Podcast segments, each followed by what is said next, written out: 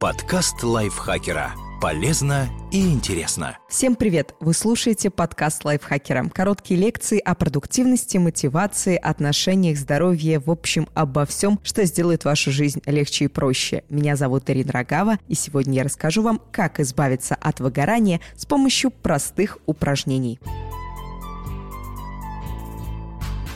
Мы перегораем, когда перестаем верить в эффективность своих действий, но с этим можно справиться. Сейчас расскажу как. Во-первых, давайте разберемся, как распознать выгорание. Например, вам нужно подготовить доклад для конференции. Циничное отношение может проявляться в мыслях вроде «я не смогу хорошо выступить». Вам захочется отдалиться от проблемы и вообще не смотреть на свои записи. В итоге подготовка к выступлению вас очень утомит, хотя за день вы сделаете мало. Бывают и такие симптомы. Временное, но значительное снижение настойчивости. Например, вы репетировали выступление и где-то отговорились или забыли сказать самое важное. Это так вас расстроило, что вы на несколько дней забросили подготовку. Накручивание себя. Вы начинаете думать, а вдруг я сделаю такую же глупую ошибку на конференции? Что если я буду запарывать все публичные выступления? Что если я всегда буду ошибаться в жизни и умру посредственностью?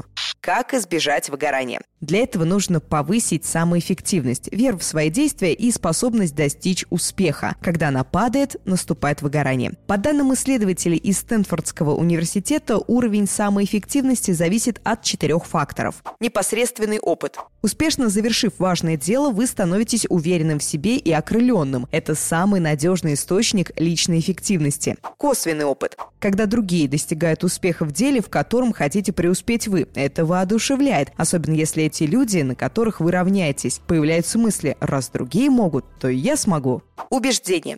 Самая эффективность повышается, когда важный для вас человек говорит, что вы справитесь, например, родители, супруг или наставник. Физиологическое и психологическое состояние. Тревога, стресс и постоянная усталость снижают веру в себя.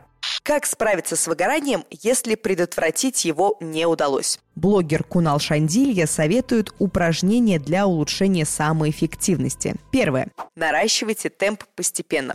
При выгорании не получится сразу написать длинную статью или создать новый продукт. Начинайте с малого. Небольшие победы будут постепенно укреплять вас. Используйте полученный прилив уверенности, чтобы добиваться успеха в больших задачах. Со временем вы вернетесь к нормальному уровню эффективности. Используйте визуализацию и самовнушение. В основе самовнушения лежит смена подсознательных убеждений. Для этого нужно снова и снова повторять положительные установки. Причем у них должно быть эмоциональное подкрепление. Например, каждое утро несколько раз говорить себе «У меня высокая самоэффективность». Иногда я выгораю, но потом восстанавливаюсь и достигаю успеха. Станьте примером для других. Вы вдохновите окружающих своим примером, когда укрепите веру в свои силы. Напоминайте себе об этом. Их эмоциональный подъем и повышенная работоспособность вдохновят удивят вас в ответ. Получится замкнутый круг, полезный для всех. Научитесь справляться с тревогой. Для многих тревожность – один из основных факторов, снижающих самоэффективность. Чтобы справиться с ней, следуйте такому плану. Заметив у себя волнение, сделайте паузу. Выявите тревожные мысли. Оцените, насколько они обоснованы. Чаще всего причина беспокойства в надуманных страхах. Если у вас более серьезные проблемы с тревожностью, обратитесь к специалисту.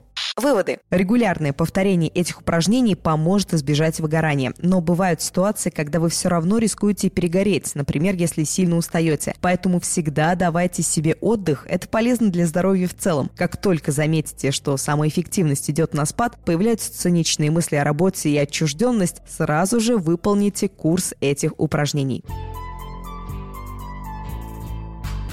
Этот текст написала Елена Евстафьева, наш автор. Читал его я, Ирина Рогава, а слушали его вы, наш слушатели. Спасибо вам большое за это. Не забудьте подписаться на наш подкаст на всех платформах, ставить ему лайки и звездочки, делиться выпусками со своими друзьями в социальных сетях. Я с вами прощаюсь до следующего выпуска. Пока-пока. Подкаст лайфхакера. Полезно и интересно.